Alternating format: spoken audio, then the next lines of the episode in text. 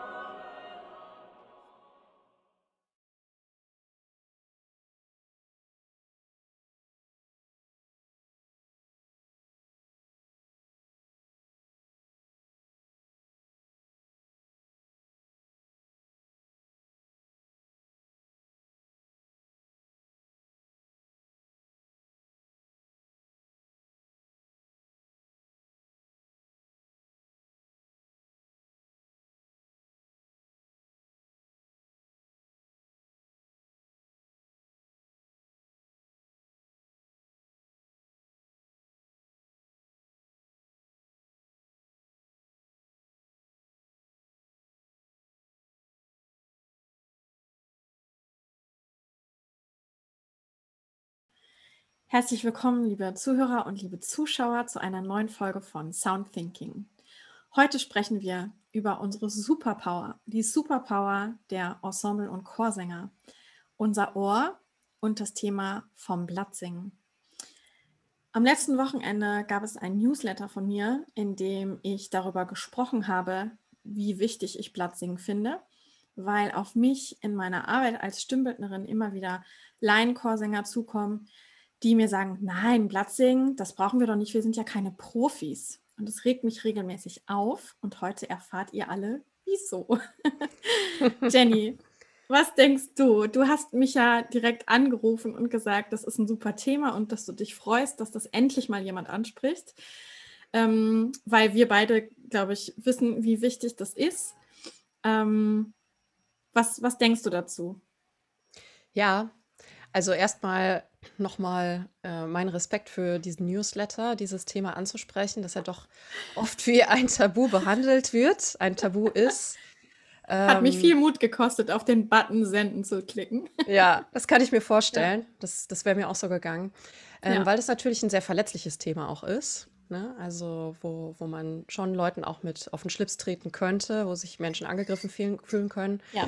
Wo aber andererseits finde ich wirklich ähm, ein Umdenken an der Zeit ist oder ein, ein Wiederneudenken. Ich glaube nicht, dass das immer so war, sondern dass sich das so ein bisschen verflüchtigt hat, dass äh, ja in verschiedenen, auf verschiedenen Levels des Chorgesanges äh, Notenlesen mehr oder weniger ausgeprägt ist oder die Fähigkeiten dazu und das sich teilweise halt auch auf höhere Levels ähm, ja, weiterträgt. Ne? Und das war sicherlich nicht immer so, sondern das hat sich irgendwie entwickelt durch Veränderungen im Ausbildungssystem und so weiter. Und auch vielleicht, weil es gerade in Deutschland nicht so eine Tradition gibt, äh, im Anfang von musikalischer Ausbildung auch solche Anteile wie Solfeggio drin zu haben, Musiktheorie. Es gibt nicht äh, annähernd die Pflicht, ähm, sich mit einem Tasteninstrument auseinanderzusetzen, um nochmal eine andere visuelle Verbindung zu Tonhöhen zu haben, zu Notennamen und so. Und das ist in anderen Ländern zum Beispiel total anders im, im Ausbildungssystem. Da sprechen wir später auch noch drüber. Und ähm, ja, damit, damit die äh, Traditionen von wunderbarer musikalischer Literatur, die teilweise einfach sehr anspruchsvoll ist und die ähm, ja, davon profitiert, wenn die Sänger sich relativ schnell selbst zurechtfinden in den Noten, um das weiter leben zu können und weiter immer wieder erneuern zu können. Das ist einfach, ja, eigentlich un, äh, unausweichlich, dass man sich damit beschäftigt und da auch, ja, eine Erneuerung oder ein, eine, eine Veränderung einfach in die, gerade in die Chorwelt auch bringt, finde ich. Ja. Gab es denn eigentlich einen konkreten äh, Grund, dass du das geschrieben hast an dem Tag oder war das einfach so ein Gedanke, der dir schon lange im Kopf rumspukt? Das beschäftigt mich einfach schon unglaublich lange, weil ich immer wieder diese, äh, diese, diese Situation habe, dass eben Leute auf mich zukommen und wirklich vollkommen bestürzt sagen, wieso sollen wir vom Blatt singen können? Wir sind ja gar keine Profis. Und ähm, an der Stelle denke ich immer, naja, wenn die Leute wirklich denken, dass das der einzige Grund ist, äh, der professionelle Sänger ausmacht, dann sind die wirklich weit gefehlt. Ne? Also, weil das, was wir ähm, als Blattsingen äh, lernen ähm, oder gelernt haben, das passiert einfach so viel früher als der Zeitpunkt, an dem wir uns entscheiden, Profis zu werden. Und ähm, ich selber für meinen Teil kann sagen, dass ich in Proben als Anleitende es einfach unglaublich nervig finde, wenn super viel Probenzeit zum Töne lernen drauf geht. Und ich weiß, dass viele Chorsänger auch diese Phase als sehr nervig empfinden, wenn hundertmal dieselbe Stelle geprobt werden muss, bis alle Leute das können. Und das würde einfach sehr viel verkürzt werden, wenn zumindest Grundkenntnisse von Notenmaterial da wären. Und ich rede nicht davon, dass man abgefahrene Sachen vom Blatt singen können muss. Ne? Überhaupt ja. nicht. Das können wir auch nicht. Also wir hatten jetzt äh, auch nochmal drüber gesprochen, ne? Quinten und Quarten. Also alle meine Kollegen, die lange mit mir singen, wissen, dass ich immer wieder drüber stolpere und es einfach, mein, es gibt irgendwie einen Knoten in meinem Gehirn und ich krieg's nicht hin. Also es heißt auch nicht, dass wir das perfekt können. Ne? Aber ja. ich glaube wirklich, dass es für sehr viele Laienchorsänger nicht so schwer ist, sich an Noten zurechtzufinden, wenn sie einmal dieses System verstanden haben. Ja. Auf den ersten Blick einfach sehen können, in welcher Tonart befinden wir uns, was ist äh, das Tempo, kriege ich eine ungefähre Vorstellung von der Linie, ja, wie die läuft, wie ist der Rhythmus, ähm, was für Farben kommen auf mich zu. Das ist, das ist alles, ja, so, so viel ist es eigentlich nicht. Und ich glaube, dass die, die Arbeit dahin nicht so, oder der Weg dahin ist nicht so weit, wie alle denken. Das ist kein Brief mit sieben Siegeln. Äh, Buch mhm. mit sieben Siegeln heißt es, gell? Ähm, ja. Genau. Siegeln, und, genau. Ähm, und ich denke dann immer an die Instrumentalisten, die im Orchester spielen, auch im Laienorchester. Da würde niemand auf die Idee kommen zu sagen, Noten lesen brauchst du nicht, um im Orchester zu spielen. Das würde, diese Diskussion würde niemals aufkommen. Und bei der Stimme denken irgendwie alle, es geht auch ohne und wurschteln sich da irgendwie durch und fragen in Proben hundertmal, kannst du das bitte nochmal vorsingen? Und ja. ne, also ja, ich finde, da ist einfach ein Ungleichgewicht da. Also im Instrumentalbereich ist es ganz klar, dass Notenlesen unabdingbar dazugehört. Und da beschwert sich auch keiner drüber, dass das so schwer ist. Die lernen das mhm. einfach. Und beim Singen ist das irgendwie so ein Riesending. Ja, so eine Hürde, die so, wie, ja. wie so unüberwindlich ist.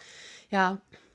Ähm, das, das ist ja auch. Ähm also du hast mal gesagt oder sag das, sagst es auch immer wieder, dass für dich das Instrument oder ähm, Gesang sozusagen als Instrument zu haben, die Stimme als Instrument zu haben, zu 50 Prozent vom Ohr auch mitbestimmt wird.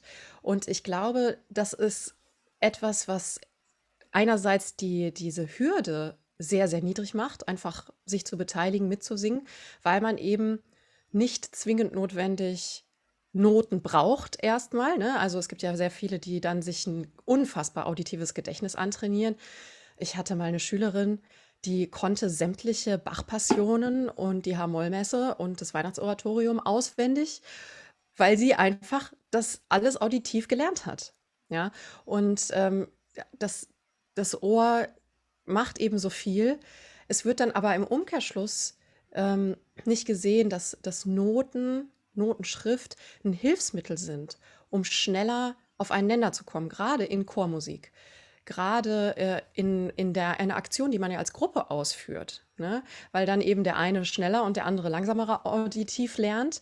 Und dann gibt es Chorleiter, die singen sehr gerne sehr viel vor und es gibt Chorleiter, die singen nicht so gerne so viel vor und so weiter. Also ähm, das ist so übrigens auch nochmal ein anderes Thema, ne? Das ist nochmal ein anderes von Thema. Chorleitern. Ja, ja genau, da, da, sprechen wir wahrscheinlich auch noch mal drüber in einer ja. anderen Folge. Ähm, aber also das, diese zwei Seiten, das ein, einerseits dadurch, dass 50 Prozent des Instrumentes eben das Ohr ist, denn wir haben ja keine Tasten, die wir drücken können. Wir haben keine Ventile, die wir verschließen. Wir haben keine kein hier, Zug. Posaune, kein Zug, genau, da kennst du dich aus. Ähm, und so, sondern wir haben hier dieses Gerät, das die Töne produziert, die Tonhöhen variiert, das wir nicht sehen, da, wo wir nicht bewusst Jenny sagen zeigt können, auf ihren Kehlkopf, nur für Genau. die Leute, die uns hören. Da sind diese winzig kleinen Stimmbänder drin und, äh, und die sind länger oder kürzer und äh, dicker oder dünner. Und da wir bestimmen eigentlich die Tonhöhe vorausschauend durch, über, über unsere Ohren, über die Verbindung von Ohren und Stimme.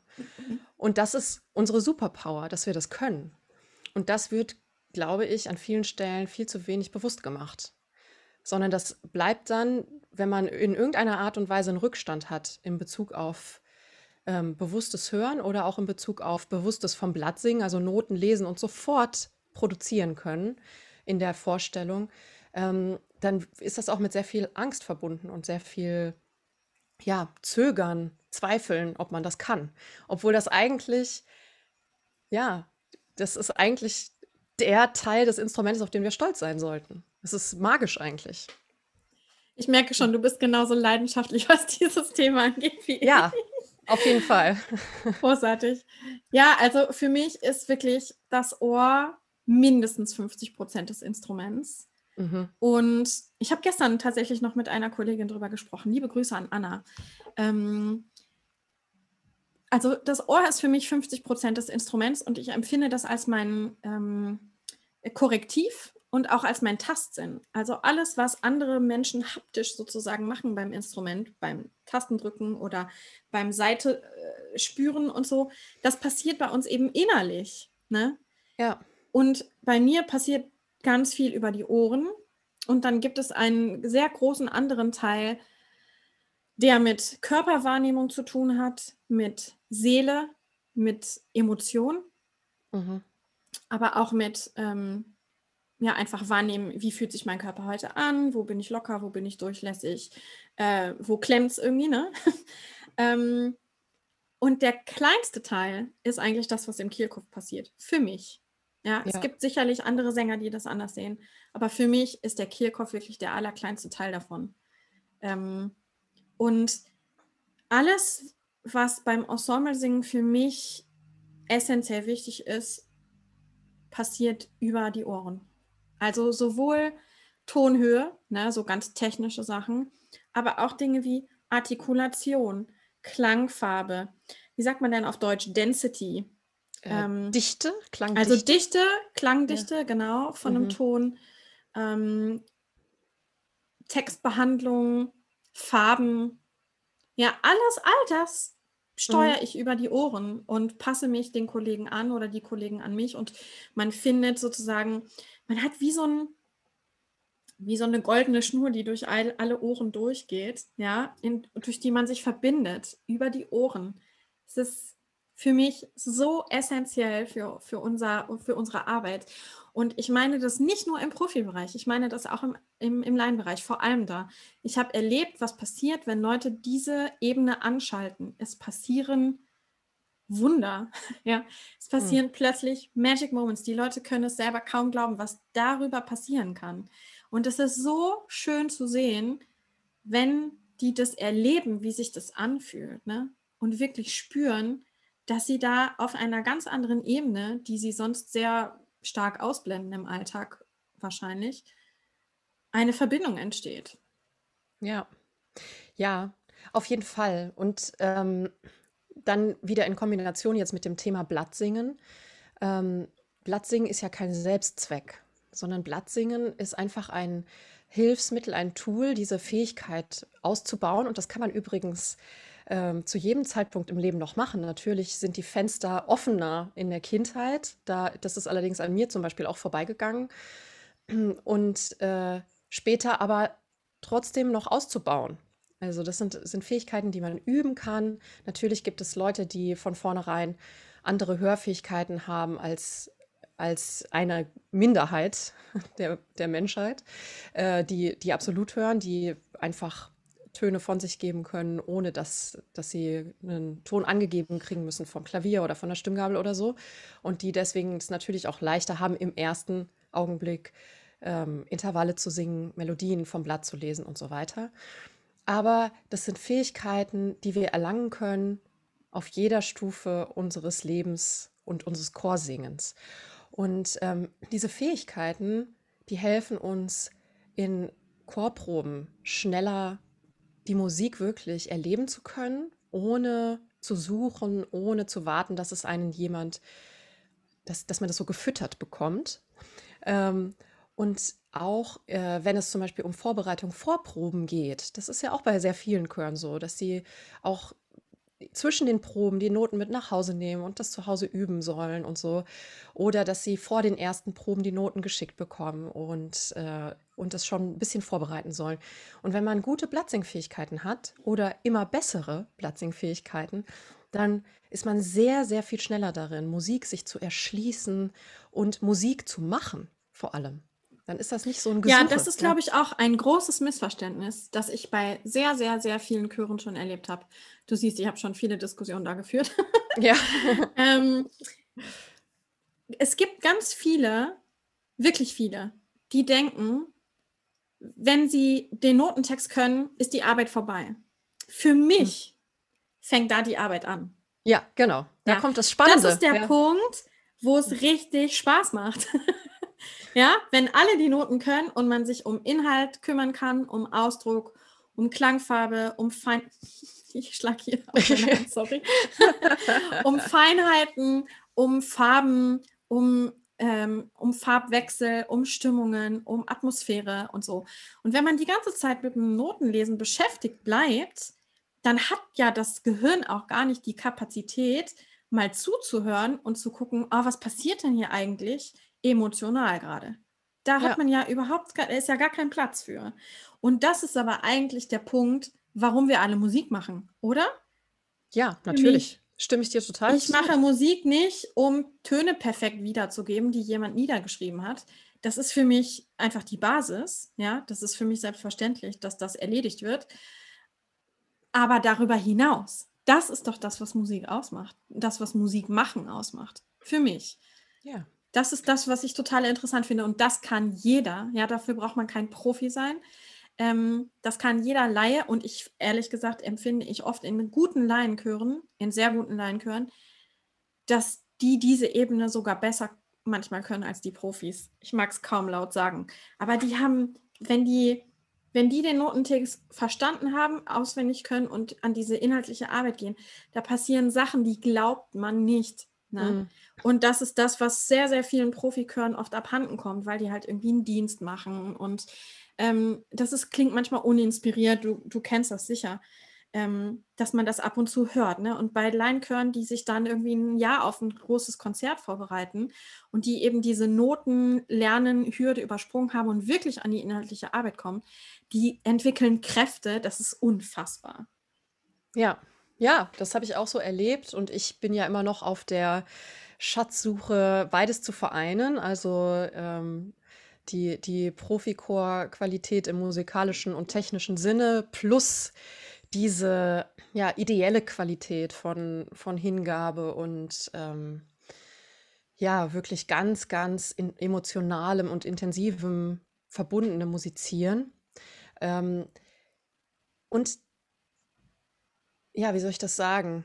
Und wenn das klappt, dann, wenn der, wenn der Notentext da ist, was du gerade auch gesagt hast, ne, wenn das erarbeitet ist und dann eben diese Verbundenheit entsteht, dann entsteht ja auch eine musikalische Freiheit, eine Ausdrucksfreiheit, dass man eben auch spontan reagieren kann auf andere Dinge. Und das geht eben nicht in dem Moment, wo man noch Noten liest, wo man die Musik noch nicht verstanden hat, wo die Stimme das noch nicht kennt. Ne? Und diesen Prozess dahin, zu dieser Freiheit, zu der Verbundenheit, zum musikalischen Ausdruck, den kann man unglaublich verkürzen. Diesen Prozess, von dem viele ab einer gewissen Zeit dann doch auch ein bisschen genervt sind. Voll. Verständlicherweise. Auf allen Seiten, ne? Also muss man ja. auch dazu sagen. Chorleiter sind da auch genervt von. Die wollen das nicht hunderttausendmal vorsingen. Und ganz viele Mitsänger sind auch davon genervt, wenn die zum 20. Mal eine Stelle üben müssen, weil irgendwer das immer noch nicht gerafft hat. Und es geht gar nicht ja. darum, dass man keine Fehler machen darf. Natürlich darf man jederzeit Fehler machen und dann wird es korrigiert und das ist total in Ordnung. Es geht einfach nur darum, sozusagen, also mir geht es darum, dass der Wille da ist, etwas dazu zu lernen, in, in, an jedem Punkt, an dem man steht. Auch wir lernen noch dazu, was unsere Blattsingkünste angeht. Also ich für meinen Teil kann das sagen. Ähm, ich habe das auch noch nicht gemeistert, aber ich bin relativ weit und das ist schön. Das macht, mir macht das viel Freude. Äh, mir fällt das nicht so schwer. Trotzdem kann ich natürlich nicht alles. Ne? Ist ja klar. Ähm, wir haben die Weisheit auch nicht mit Löffeln gefressen. Mir geht es eigentlich nur darum, dass eben eine Bereitschaft einfach überhaupt da ist von Leuten, das zu lernen und nicht kategorisch von vornherein zu sagen, das brauchen wir nicht, wir sind ja keine Profis. Das, das, ist, das stört mich einfach, dieses kategorische Ablehnen von etwas, von dem sie annehmen, dass es schwierig ist, was es nicht ist. Ja, es ist einfach eine Fertigkeit, die man erlernen kann, die man üben kann. Und Blattsingen ist ja auch nicht gleich Blattsingen, das hast du eben auch schon gesagt. Ne? Also ja, äh, man Melodien vom Blatt zu singen, die sich im tonalen Bereich bewegen. Ich sage jetzt mal vielleicht Volksliedmelodien oder Sachen aus dem Gesangbuch, äh, äh, also von der Kirche oder so. Das sind Sachen, die kann man relativ schnell lernen. Ja, die, die gängigen Intervalle. Und dann gibt es ja ganz, ganz viele andere Sachen. Also sobald es komplexere Rhythmen werden, sobald die Tonalität verlassen wird, auch vielleicht manchmal nur an verschiedenen Stellen oder sobald die Tonalität sehr viel komplexer wird, wie zum Beispiel in spätromantischer Musik. Wenn man das dann vom Blatt singt, dann braucht man natürlich noch mal ein bisschen anderes Skillset und mehr Erfahrung als bei Volksliedern. Ne? Gab es da nicht irgendwie eine Story mit einem Rega-Stück von dir? Ja, da gab es noch eine schöne Story. Ähm, da hatten wir eine Probe im Kammerchor der Hochschule und ich glaube, es war von Rega Frühlings, Frühlingserwachen. Nein, wie heißt das Stück? Mir fällt es gerade nicht ein. Also nicht. Frühling, im Frühling. Okay, du googelst, wunderbar. Ähm, und wir haben die Noten ausgeteilt bekommen. Das war in der Vorbereitung auf den Wettbewerb.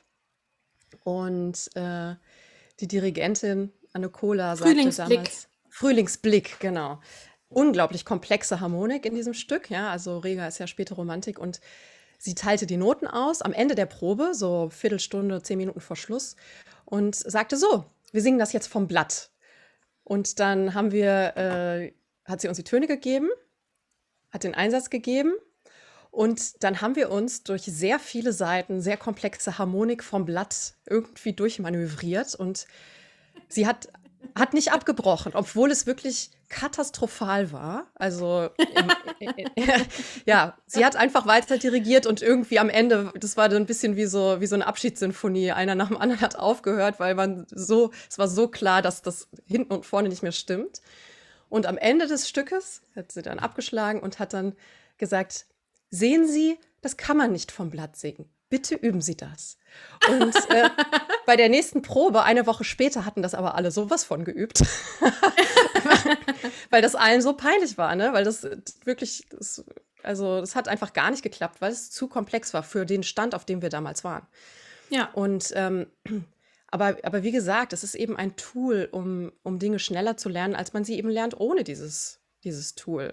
Und ja. ähm, da, da möchte ich auch ähm, wirklich jeden Sänger, egal ob Profi oder Laie, das ist auch im Profibereich ja nicht gleichmäßig ausgeprägt, diese, diese Fähigkeit. Ja. Und ich muss sagen, ich finde auch jeden Tag wieder aufs Neue, dass es für mich noch viel zu lernen gibt. Super viel zu lernen. Ja. Vielleicht auch, weil das in meiner Kindheit nicht so ein Thema war und ich dann später immer privaten Instrumentalunterricht hatte, dadurch in der Musikschule nicht eingebunden war in solche Kurse, wenn es die da eventuell gegeben hätte und äh, es eigentlich erst mit dem Studium für mich angefangen hat. Also das Thema Gehörbildung bewusst auf dem Schirm zu haben.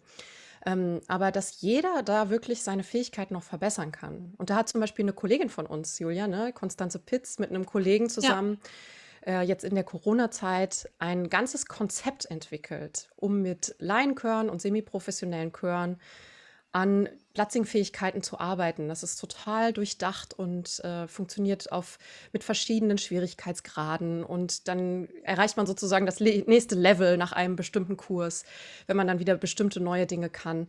Und ja, und ich fand so spannend, was sie gesagt hat, ne? dass auch die Leute, die auf einem hohen Level angefangen haben, dass auch die gesagt haben, krass, ich habe noch was dazugelernt. Und eine Sache habe ich irgendwie die ganze Zeit falsch gedacht und plötzlich shiftet was und es macht Klick und alles macht Sinn. Ne? Ja. Also egal auf welchem Level man ist, auch wir können da noch was dazulernen. Ne? Ja, genau, immer, jeden Tag und, und es immer weiter vertiefen, dass es eben was Natürliches wird. Ja, so wie man eine Sprache spricht, eigentlich. Ich, ich muss ja auch jetzt kein Buch lesen, um hier mit dir zu sprechen. Ähm, aber dass das einfach, ja, dass das wirklich was Natürliches wird. Ähm, ja, das war das, übrigens mein, mein Beispiel, ne? Dass ähm, nur weil jemand schreiben und lesen kann, heißt das auch noch lange nicht, dass er professioneller Schriftsteller ist, ja. Oder Vorleser. Ja, ja so. genau. Und genau dasselbe ist es eben, wenn man Noten lesen kann, heißt das noch lange nicht, dass man Profimusiker ist. Ja? ja. Das ist nicht das Abzeichen, was man dann bekommt. Ja. ja. Noch nicht ganz. Es ist dann nicht mehr weit.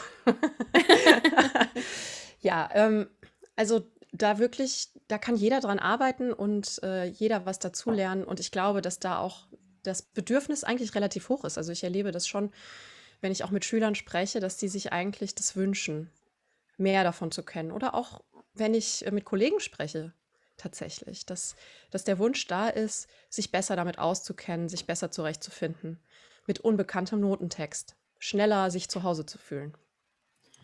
Jenny, was, ähm, wo, wo hast du das denn gelernt dann im Endeffekt? Du sagtest gerade, das kam erst im Studium ähm, so richtig oder hast du vorher das schon gelernt und wenn ja, wo? Also vorher, wenn dann nur unterbewusst, weil ich halt in Chören gesungen habe und viel Musik Ja. gemacht habe. Ne? Ähm, aber ich war, wie gesagt, nicht in der Musikschule, hatte also keine Kurse. Notenlesen an sich habe ich in der ersten Klasse Grundschule von meiner Blockflötenlehrerin gelernt und aber auch in dem Sehr gut. Musikunterricht in der Schule. Ähm, und das Thema Blattsingen wurde dann akut und, und eben sich besser zurechtfinden äh, in dieser Thematik, als ich im Studium war. Da habe ich mich ja am Anfang auch neben dem Klavier sehr für Chorleitung interessiert. Und dann musste ich anfangen zu lernen, Töne von der Stimmgabel anzugeben zum Beispiel. Und dann habe ich stundenlang ah. irgendwie am Klavier gesessen und mein A mir ans Ohr gehalten und gesagt, so, jetzt singe ich ein Cis. Und dann am Klavier kontrolliert, ob das gestimmt hat. Und das habe ich stundenlang gemacht, bis es irgendwann geklappt hat. Und dann im Tun, ne? Chören, Töne angeben, das hattest du auch schon mal gesagt, dass du das viel gemacht hast bei den Kölner Vokalsolisten. Ja. Und ähm, anfangen zu hören, was ist richtig, was ist falsch, wenn der Chor dann singt. Das hilft auch sehr. Durch das Chorsingen an sich ich hatte zwei Semester Blattsingkurse, das war allerdings ähm, ja relativ abstrakt. Das waren zwar schon mhm. manchmal auch Stücke oder, oder Melodien zumindest ohne Text, aber das war für mich trotzdem noch was anderes als im Chor oder Chorliteratur vom Blatt zu singen.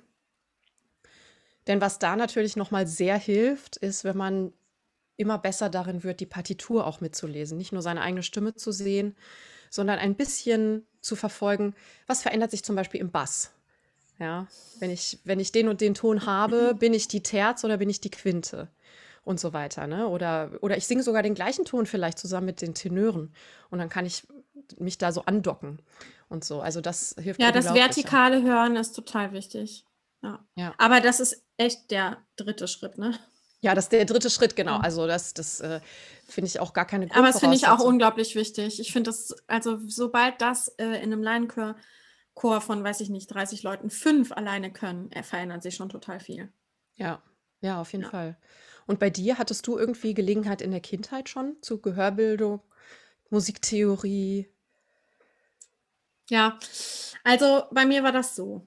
Ähm, ich äh, wollte, oder es war relativ früh klar, dass ich gerne Musik studieren würde. Sehr, sehr früh. Da können wir vielleicht auch mal eine Folge zu machen, wann wir eigentlich wussten, dass wir Sänger werden. Mhm. Ähm, und es war klar, dass ich ein Instrument dafür spielen muss, für ein Studium, ein Begleitinstrument. Und ich wollte immer gerne Klavier spielen können.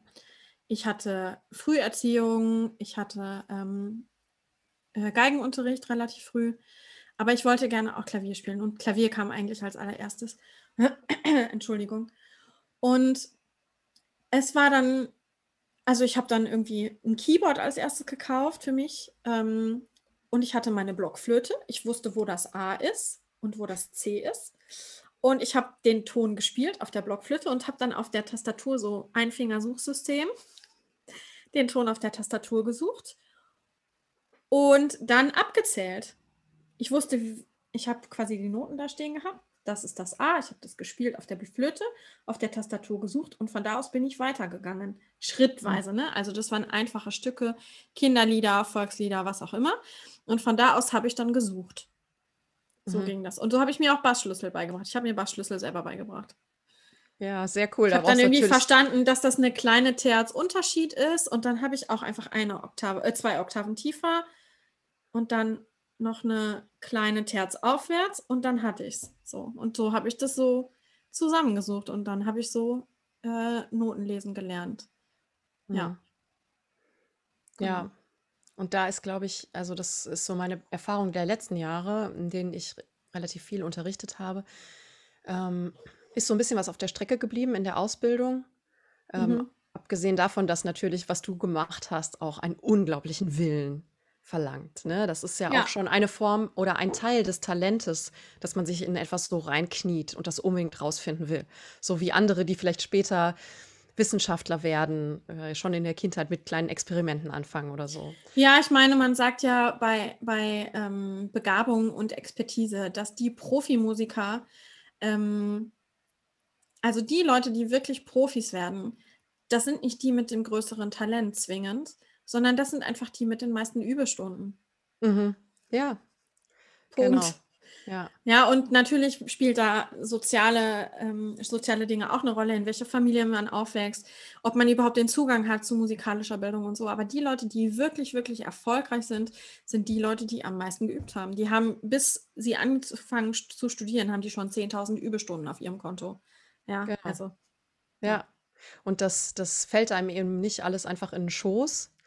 Und, Überhaupt nicht. Äh, genau, also manche Sachen vielleicht schon, manche Sachen nicht. Und ähm, ja, aber was ich eben festgestellt habe, ist, dass in der Ausbildung im Bereich von normalen allgemeinbildenden Schulen, Grundschulen, diese Sachen nicht mehr flächendeckend gelehrt werden. Also dass Kinder nicht mehr unbedingt Noten lesen lernen in der ersten Klasse und mit, mit sechs, sieben Jahren sicher darin sind, Violinschlüssel zu lernen.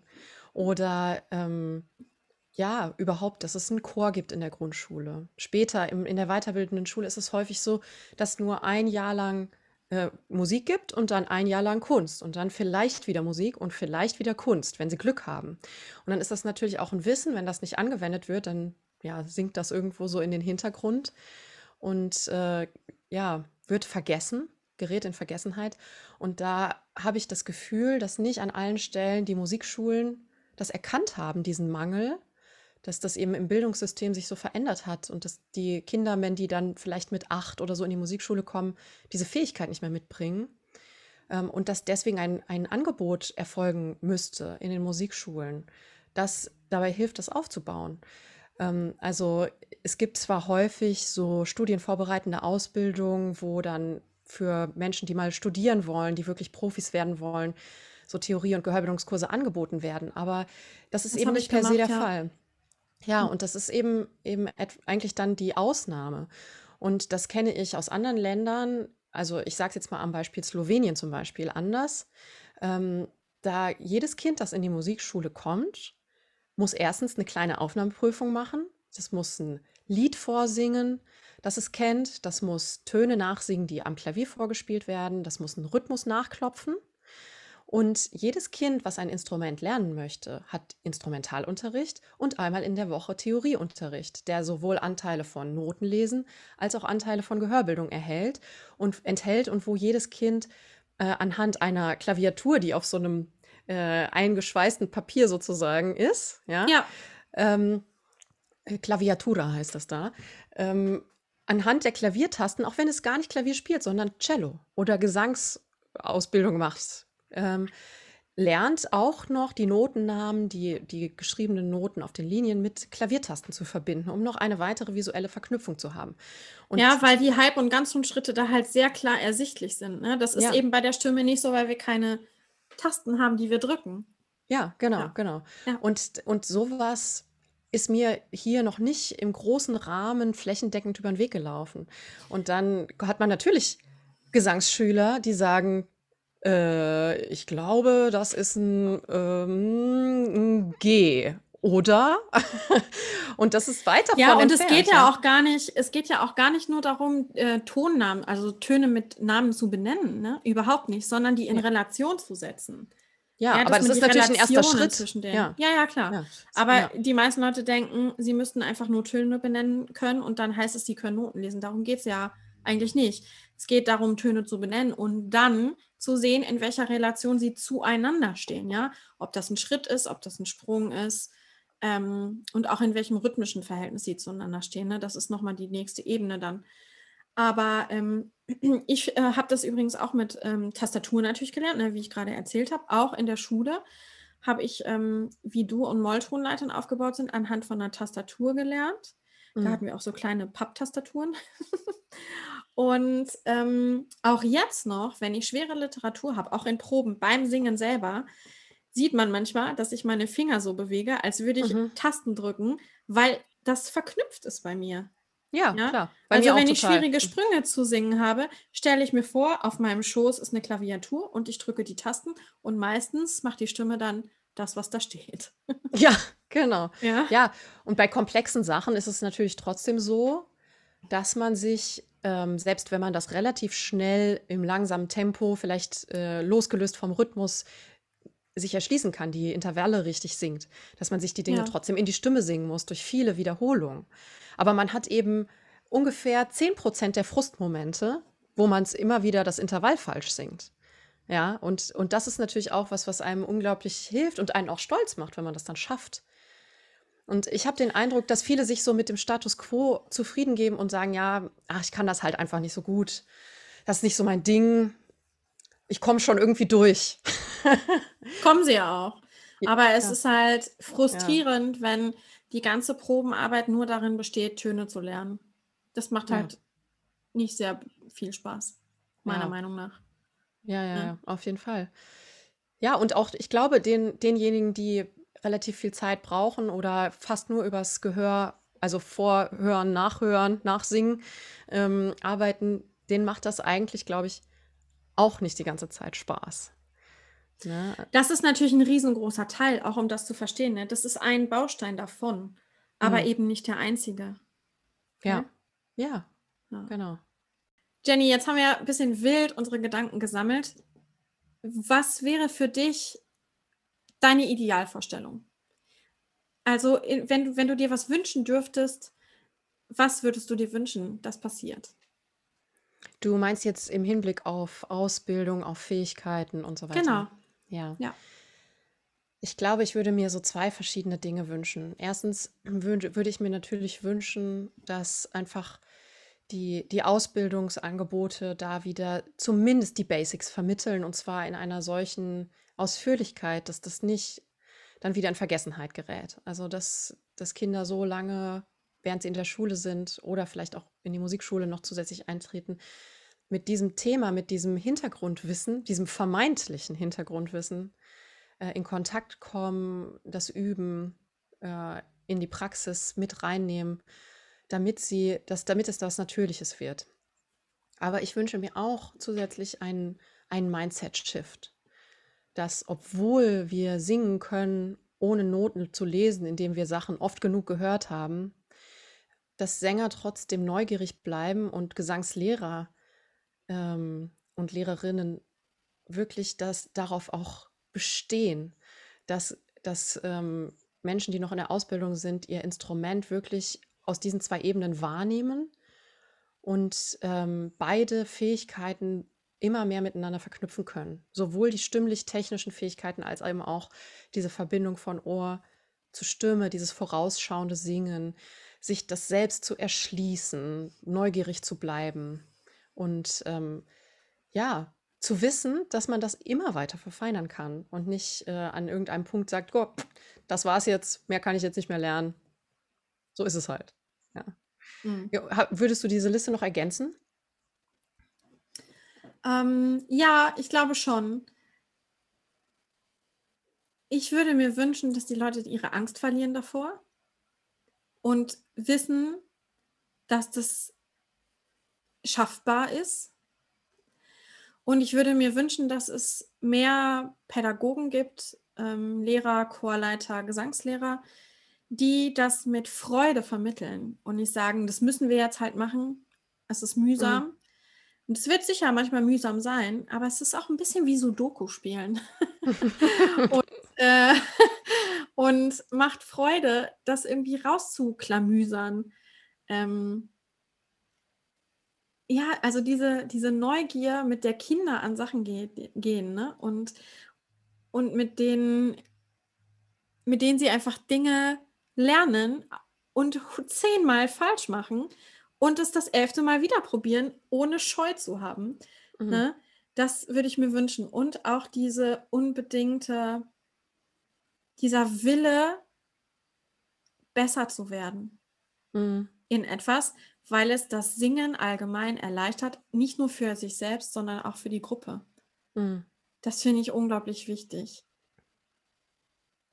Und ich glaube, da gibt es noch einen weiten Weg zu gehen. Ähm, mir fiel vorhin noch ein, dass ähm, auch in England ja das Bildungssystem sehr anders ist, was die musikalische Ausbildung angeht und dass die Chortradition da ja auch sehr tief verankert ist, so wie hier. Ich meine, wir haben eine riesengroße Chorszene in Deutschland. Ähm, und dass die alle vom Blatt singen können dort. Mhm. Und die treffen sich dann manchmal sonntags zur Messe oder samstags eine halbe Stunde vor der Messe, singen die Chorelle einmal durch und dann singen die da vierstimmige Sachen. Das würde mhm. hier, also kommt hier einfach nicht so häufig vor. Und das ist überhaupt kein Ding der Unmöglichkeit. Man kann das wirklich sehr, sehr, sehr, sehr schnell lernen und es ist überhaupt nicht schwer und es macht große Freude. Ja, es macht jeder kleinste Schritt, jeder kleinste Erfolg, den man da hat, macht große Freude. Mhm. Und äh, zu den Basics vom Notenlesen würde ich gerne noch eine Sache nochmal so ganz ähm, pauschal sagen. Es ist kein Hexenwerk, sondern das sind nur zwölf verschiedene Töne in unserem Notensystem und, äh, und fünf Linien, vier Zwischenräume. Das ist etwas, was man wirklich lernen kann und sich Schritt für Schritt, für Schritt erarbeiten kann. Und dabei jedes Mal einen kleinen Erfolg hat und jedes Mal zu einem etwas besseren und mündigeren Musiker wird. Ja, ich glaube, das ist auch wichtig, dass man eben sich unabhängig macht von davon, dass, dass man ähm, von Chorleitern eben Hilfe bekommt, ne? sondern mhm. dass man es selber schaffen kann, diesen Text zu entschlüsseln, beziehungsweise einfach zu lesen. Ja. ja. Also das Alphabet ist deutlich schwieriger. Ja, auf jeden Fall. Und Sprache zu ja. lesen und zu schreiben äh, ist auf jeden Fall sehr, sehr viel komplexer.